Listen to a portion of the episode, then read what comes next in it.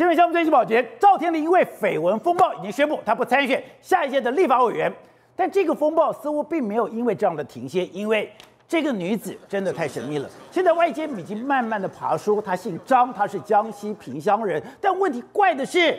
他的手机所有的资料居然都在上海，还有深圳，而且他每次来台湾的时候都不是从中国直接来台湾，他都到了香港来转机。而且你如果今天再去看到他现在丢出来的资料，这个非常的诡异，是因为你看到那个档案有一百多张的照片，但现在丢出来照片大概只有三十张，而这三十张照片里面最耐人寻味的是，导播我们看到。这个沙滩的照片，这个在车厢的照片，这个在东京明治神宫的照片，这个是东京摩天轮的照片，它都不在台湾。也就是说，一个在台湾，一个在中国。结果你们两个人交往，或者你们两个人非常亲密的场合，居然都在东京。那你们是怎么约会的？你们是怎么交流的？还有这个女孩子到底是谁介绍给赵天林？你为什么这么相信这个女孩子，而相信到她不断的拍照，而且？怪的是，这个女孩子在交往的过程里面，是所有的过程全部都留影存证，而且不但是所有的过程留影存证，连最诡异的是，她到了台湾来，到了台湾来以后，是谁做她的保证人？是谁谁来接送她？到到台湾做了什么事情？请问有谁会把健检预约确认单留了十年？谁会把这个秀传医院的切结书保留这么久？而且更怪的是哦。这个保留窃结书的这个陈继红就是赵天林的助理，所以一般谈恋爱，你会把这些东西全部留下来吗？如果你这么具细的全部留下来，那你的角色、你的身份到底是什么？如果你的角色、你的身份真的跟中国有关系，那这几年来你到底？所谓为你到底为什么要做这些事情呢？好，我们今天请到两边的大方首一的财经专家黄荣寿，你好，大家好。好，这是美岛电视报道的吴子嘉，大家好。好，第三位是资深媒体姚维珍，大家好。好，第四位是资深媒体黄伟汉，大家好，观众朋友大家好。好，第五位是资深媒体张宇轩，大家好。好，第六位是桃园市议员黄敬平，大家平安。知道，本来赵天明这个绯闻风暴讲的他是个人的问题，他个人私德的问题，这个大概对整个总统大选影响不大。可你刚刚讲哦。整个府院党昨天动员起来了，而且这个府院党动员起来，而且越是深绿的人，越要赵天麟，你给我赶快离开，赶快给我退选。没错。好，那退选了以后，我刚刚讲的，今天按照美丽岛电视报民调，他是真的。影响到赖清德的支持率了，而且赵天麟跟这个中国的张姓女子的他们恋情也好，或是被渗透也好，这件事情真的已经重创到绿营的选举了，有影响，当然有影响。你看美丽岛电子报非常明确，在新一波的这个民调里面，赖清德又开始急速的往下坠。好，那这也能够解释为什么从昨天的你看赖这个赵天麟出来开会没多久，那府院党高层就已经开始集结起来，大家要讨论怎么处理这件事啊，一度说还把急 call 陈其迈，你就北上来。商讨这件事，还急 call 陈其迈。那陈其迈说不好，不能，我我因为我有重要的会议不能够参与。但是呢，府院党达成一致的协议之后，就通知永延会的王定宇就说要赵天麟，你就不能够再选吧。所以赵天麟是被府院党逼退的。所以昨天晚上十点的时候，他就说我不要选了。好，那为什么不要选呢？我们就跟他讲，因为为什么？因为这件事情呢，真的让生让所有绿营的民众没办法接受。而且刚才讲到赵天麟的去选啊，不弃选的哦，对。不是蓝军逼他的，是蓝军搞不好希望他选下去。没错，越是深绿的人，越是要他滚蛋。对，为什么？因为现在呢，有越来越多的照片出来了，而且我们现在怀疑说，照片恐怕。还没有这些，还有还有更多，还有恐怕还有更致命的照片会出现。好，我们可以看到，事实上赵天林委员跟这个张姓女子来说话，他们呢留下非常多爱的足迹。但是我们现在爬书出来说，大部分他们都没有在台湾啊，也没有在中国啦，大部分都在第三地，特别是在日本，非非常多，他们留下他们两个人之间的剪影啊。不是，这个真的太怪了。今天出来的，哎，这个张姓女子是江西萍乡人。是。那虽然看起来她可能在上海、在深圳都有工作，那你今天一个是台湾的立法委员，对，那你怎么约的？两个人同时约到，约到了这个日本吗？是。难道这个女的随时随什么事都不做？对。我随时等候差遣吗？对，好，我们现在看一下他们留在什么地方。我们讲到东京的摩天轮，两两个留下这样的照片。另外，在东京的明治神宫有留下这样的照片。你说这张照片？对。是在东京的明治神宫。你看他们两个，这你也知道，他们两个手这样子的互相做个爱心，然后也做着这样子的一个心。这通常啊，热恋中的男女是很容易做这样的事情啊。但是这张照片的 mega 在什么地方？当然，他们比了一个心在这个地方。但是呢，因为我们现在是没办法回到现场，我觉得这里面来说，这他们写的这个所谓的这个绘马里面，搞不好就有他们两个写下的这个字语，就在这中间的，而且。还刻意在地上留下剪影，对，所以就是他们两个显然在当时的时候，真的是相当的这个恩爱的一个状况，甚至还有留下车厢的照片。这个比对这个车厢的这个座椅来看的话，应该是日本的这个电车上面的这个座椅，不是台湾的。对，不是台湾。另外还有留下在沙滩的照片。这个如果以这个赵天麟委员呢，他应该不敢留在台湾的这个照片。好，那这些照片来说啊，因为后来被人家一个流出来之后。宝杰，这到底有什么问题呢？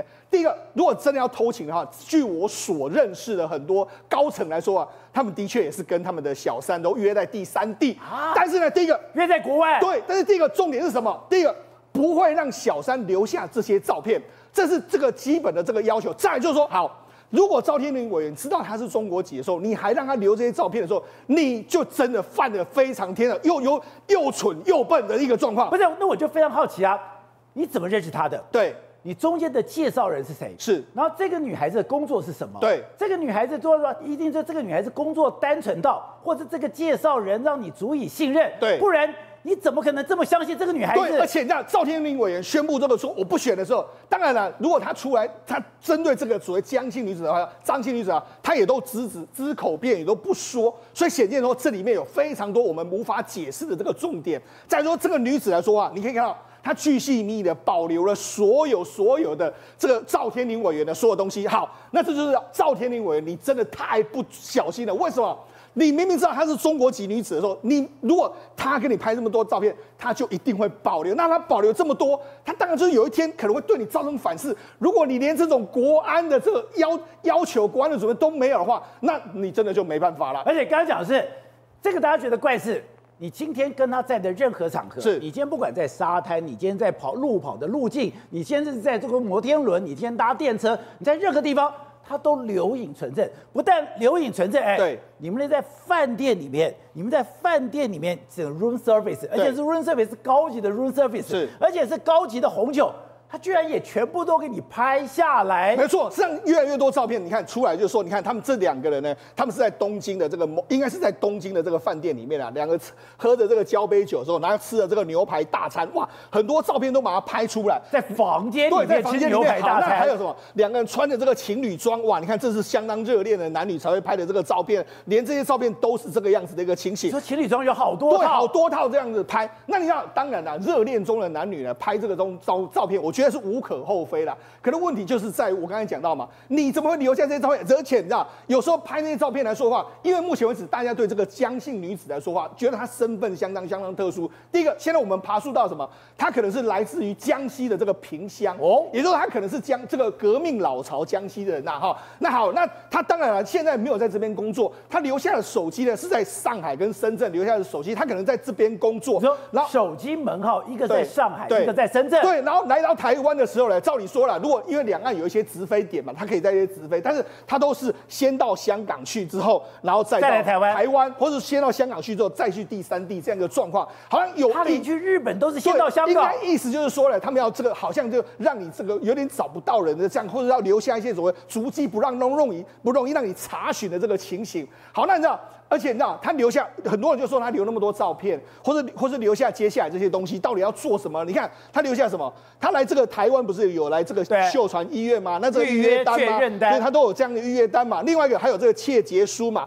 这窃结书，宝姐，窃结书并这个窃结书是他自己的窃结书，然后还要用上这个他当初的保证人，也就是说当时的这个这个赵天林助理的这个照片嘛，还有他切结这个状况嘛。欸，你把赵天林助理的身份证正反影印本都留在手上。因为什么？这个切结书是你签完就要给他的哦。对，这个不不可能，你不可能留下这个完整本。这个或许你还可以留下来，这个是你绝对不可能留下，因为你要交给秀传医院啊。所以就是说，他当初就已经拍照下来了。他拍照吓我。对，真真的。也就是说，昨天我就觉得，我也做过很多见解，是的，我也有很多的预约单。对，我从来不会把预约单留下来。对，你怎么会这么清楚的把这个预约单留下来？对，到底要留这个东西干什么？是，没错。第二个就是这个更夸张，当我这个切结书做完了以后，是。我马上拍照存证。对，好，一般人是这样子的。当然，有些人就说啊，没有，他们热恋嘛，这是他们两个搞不好是第一次在台湾见面的这个这个书印记也不一定。但是好，你留下这个就已经很怪了。另外一个，这个这个才是比较怪，因为这是你要交给秀传医院的切结书，所以这个不会留在你手上，不会留在你的手上。那留在你的手上的时候，显然他当初就把它拍下来之后，拍下来之后，那你要做什么呢？那当然是你 for 未来可能你要收集所有的证据嘛。所有证据来说哈，我就讲嘛。这个很像特务的手法，为什么像特务手法？特务手法就是他来渗透你，渗透你一阵子之后，让你不知不觉的时候，哎，你已经很多东西给我收集到的时候，假以时日，这我才会用得到。这过去一段时间。中国的美女特务在对付很多，我们讲过了，在什么日日本的很多这个这个官员被他渗透，还有很多国外的官员，前一阵子也传说纽西兰的官员被他渗透，他们很多都是用这样的手法，长期跟你接近，然后跟你谈恋爱，然后留下非常多证据之后，假以时日拿这些证据来要挟你嘛，这不是这个都演过非常多次，所以来说。赵天立委，你留下那么多证据，美国也有，对，法国也有，是台湾也都有。那当然了，他中国当然他们意在就是要亲近一些重要人士嘛。你看为什么要又为什么要亲近赵天立委？当然要亲近赵天立委。第一个年纪轻轻就当上了高雄的这个立委，三年霸未来的高雄市市长，还有可能再更往上爬。这时候当然要抓住你的把柄啊，所以我才说嘛，这些手法，而且你知道，目前为止丢出的照片是我们这个原始档案是这些东西，那些东西来说话，宝杰，这里面有什么猫腻呢？因为如果你去看这个照片来说话，好像这个时间点只有集中在某一些时间点，不像那么外传说交往十年哦，哦，这或许还往前还有一些照片，在二零一八年前对，还有后面还有一些照片哦，所以也就是说，这搞不好后面还有很多照片是没有求流出来，这是档案一、档案二哦，所以也就是说，可能还有更。多的照片在未来的还有照片时间点呢，准备会把它丢出来，所以我才说嘛，这个为什么这时候呢？赵天你要赶快就赶快这个停损下场，因为为什么？因为或许后面还有更多更多的资料，如果真的流出更多资料，搞不好对绿营的选情更是一个重挫的局面。董事长，赵天林真的哎，是被民进党压着逼着退选吗？这件事情有这么严重吗？当然，昨天赵天麟第一时间的记者会看起来是没有要退选，没有要退，他是一直解释说取得他们夫人的谅解啊，而且小孩子跟他讲加油啊，对啊，这看起来是没有没有问题的。那突然间晚上就是变身走意了啊。那我昨天晚上我们下午在录影的时候，我也判断说赵天麟会遭受到陈其迈直接的压力了啊。那现在都发生了，那这发生的结果，我大胆假设了哈。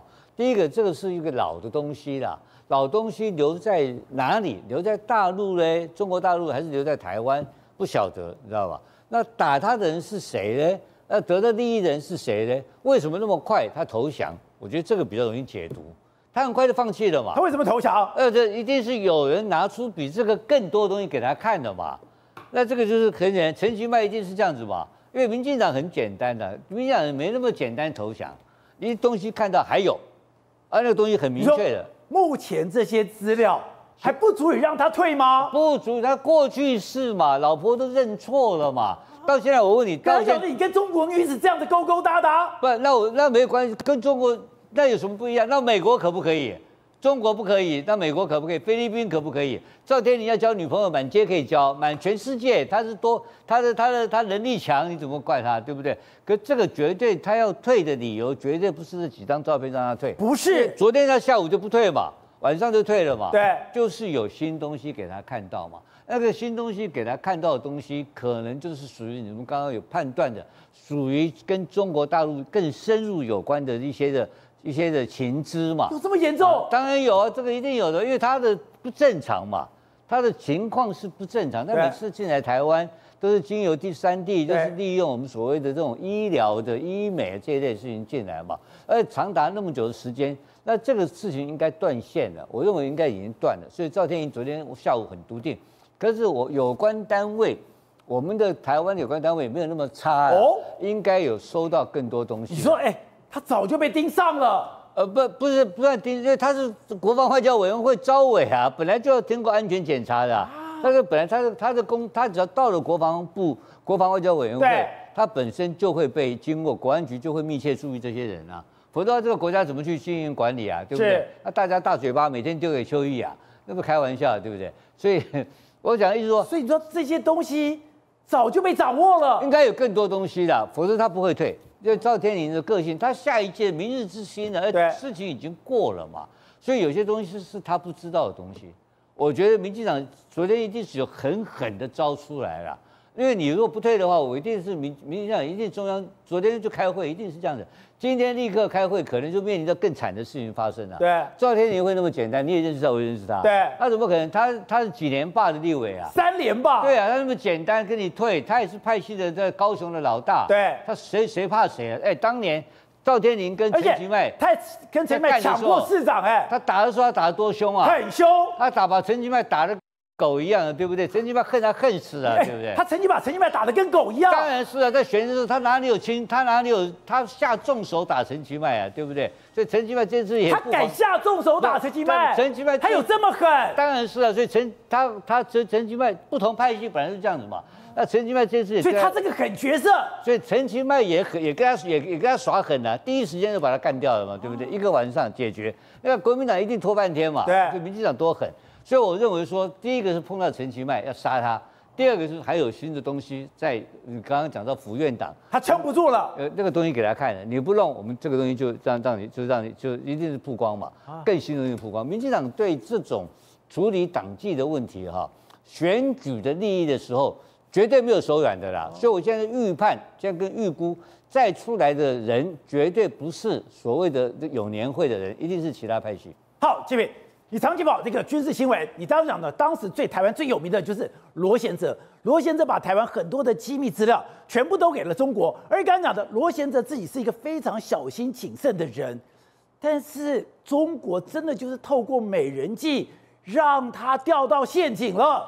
对。宝杰哥，这个事情哈，这个赵天麟案件，就让我们联想到十二年前，也是在关键时刻节目独家爆料的罗贤哲共谍案。你不知道你还记不记得哈、啊？你独家爆料的，当时我们也是在这个摄影棚在谈这个案件。那这样的一个事情爆发，就是罗贤哲他是当时陆军司令部的。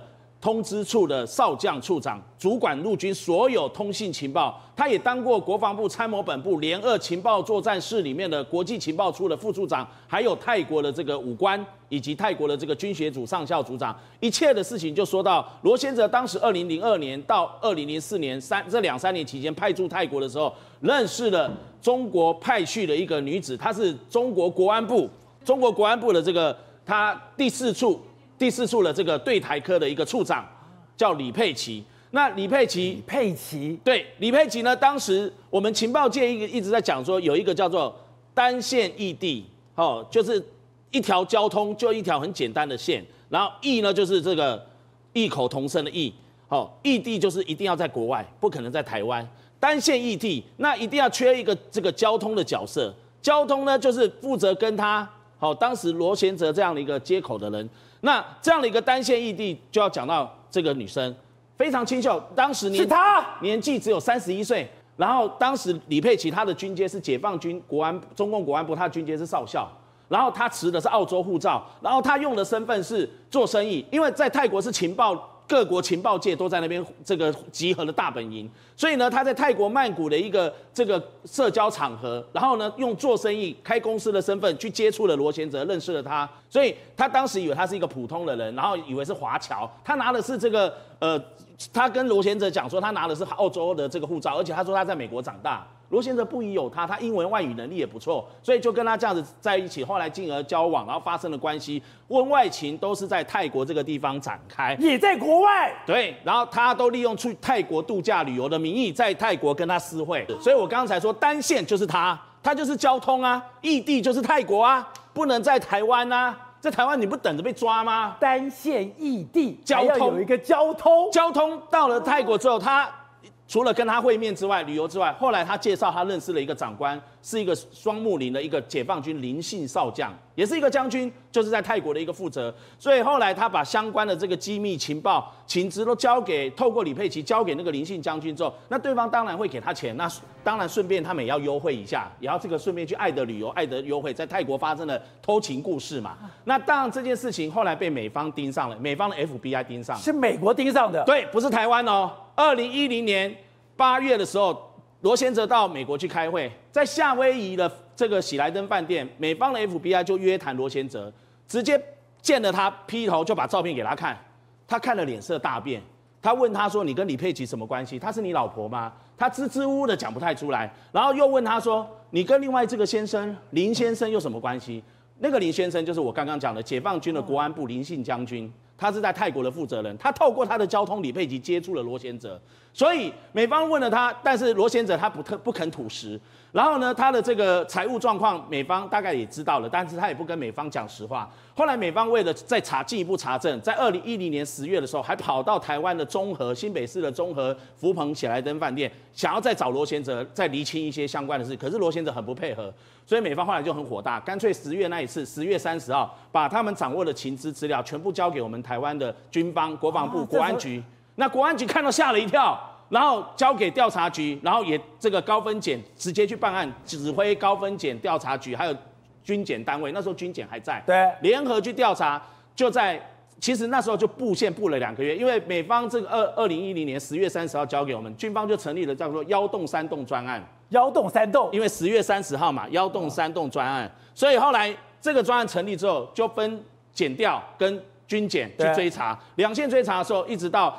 一月二十七号呢，时机成熟，就到陆军司令部去把这个罗贤哲搜索，他的办公室搜索，然后把他的这个相关资料都带走。而且他当时最特别的是，我们知道军方所有的影印都会有浮水印，军方所有的影印里面你都会有留下证据，那你怎么样有办法在军方里面全部影印出来以后，去交给李佩琦？当时他透过他军方这个通知处陆总部的通知处的他的底底下的上校。这个副处长那些人帮他去印，还有组长，然后他们也后来也都被检方约谈，那他们也跟检方主持，我是奉命行事，长官叫我，他印了很多东西，印了很多东西，然后他们也不告诉他的属下他要干嘛，然后属下印好之后交给他，他通常都在陆总部方圆一公里之内哈，这个附近在龙潭地区那边找公用电话打电话给他，跟他用公用电话联络，打他的手机，打公共电话。用，用外面那时候公用电话还很多，对，不像现在手机很普及，他用公用电话打到他手机，因为他是人在国外，所以跟他联络之后讲一些代号。暗语，然后讲完了之后，确定了时间地点，过没几天，一个礼拜十天，他就出国去跟他相会，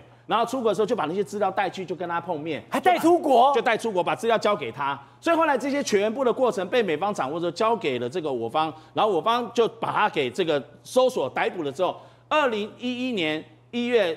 这个二十七号啊，跟一月二十九号两度搜索，后来我们节目就在一月二十七号一一过后的时候就把这个讲出来。对。然后后来他在二零一二零一一年那一天的这个那一年的七月二十六号，他就被军高检这个军事法庭审判，判处无期徒刑。呃隔年二零一二年的四月二十六号再次判刑啊，这个驳回上诉，全案定谳，他被判终身这个无期徒刑，然后褫夺公权终身。所以罗贤哲的案子呢，就凸显的说，情报单位的看出了惯用的手法。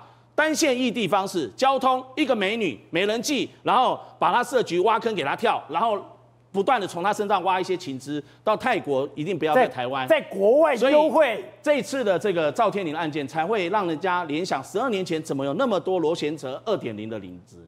会的，这样看起来。中国女间谍真的这么厉害，无孔不入。而且我后来发现哦，他们其实去呃渗透各个国家不同的政要，他们有一个 SOP 耶。什么 SOP 呢？看我们以美国这个前一阵子最夯这个案例哦，这个女生是谁？她就是芳芳，她在二零一一年的时候，这是中国女间谍。对，而且呢，她是渗透，她直接坐在美国人腿上。哎，她很漂亮，而且她很厉害哦。她当时是二零一一年的时候，她到加州，然后呢，她就搭上了那个民主党当时加州的一个议员哦，然后呢，呃，说呃，Swalwell，然后他多厉害，他一开始说，哎呀，我对你我真的是很敬仰啊，我觉得你未来我真的很认同理念，他帮他。募款呢？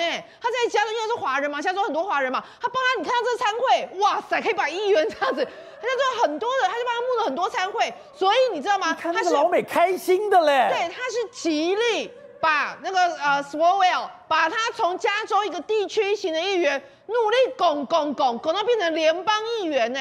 后来花了几年时间，所以他们就说这实在太厉害。他请权力，他请他的政治资源，他请他的一个呃，就资金帮你办募款参会，帮你引荐那个中国相关重要的人。为什么？因为他要极力把你推到联邦议会，你推到联邦议院，你才有办法帮我做更高层的事情。而且你不要以为芳芳只有根据这个民主党这个议员哦，他后来被发现说他在二零一一到二零一五年，他还两个中西部的市长也都是一样拜倒拜倒在他那个裙下，然后呢，他们就说。后来这他把他极力拱告地方去之后，你知道后来这个索维尔他多厉害吗？他竟然是当那个川普不是那个什么听证会干嘛？他是负责这个听证会的人，所以后来是 FBI 踢爆就说不对啊，你曾经跟这个女生哦有分外情，这个女生后来被人家发现可能是女间谍，结果你知道吗？FBI 介入的，对，是 FBI FBI 介入的。他这个女生好像是二零一五年之后就再也没有去过美国，整件事情是二零一八年之后爆发出来，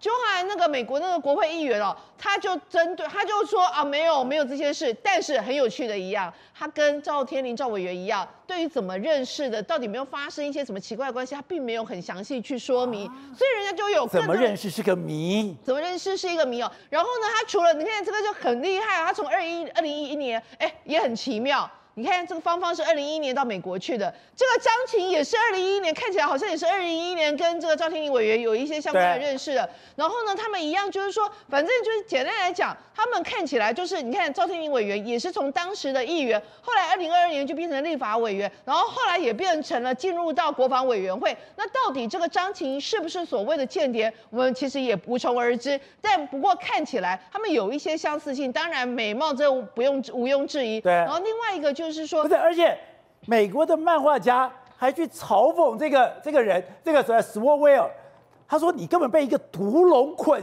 身了。而且那个英文写的很有趣哦，You make 棒棒，这棒棒就是在指在发生那些事，然后 with 芳芳，就是你跟芳芳在进行这样的一个呃，就是情色上的一个呃情欲的波动，然后呢，然后呢，we me give you money。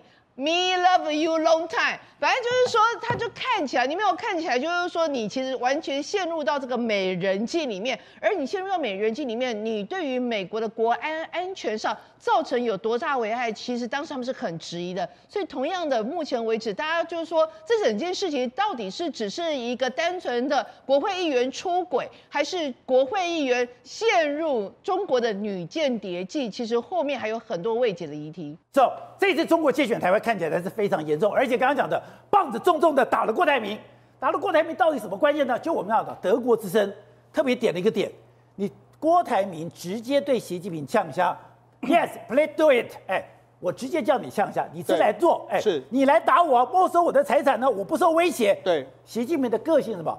狭路相逢勇者胜，你踩到红线了。宝杰，没有错。目前为止来说，富士康被查账，当然有非常多原因。那有一个原因来说的话，国外媒体观察到，就是说，因为他参选宣布参选的那时候，我们媒体不是问他说，如果中国来要威胁你没收你的财产怎么办？他说：Yes，please do it。你来打我，没收我的财产，我不受威胁。他说我大不了可以回去再做模具等等。哇，讲的就是他，他直接就是说我不得惊你啦，我得惊习近平。哎，问你是宝杰，习近平来说话，他如果听到这个话，他能够忍受吗？他不能吗？中国的马云，中国的马化腾，你谁不是乖乖的听话？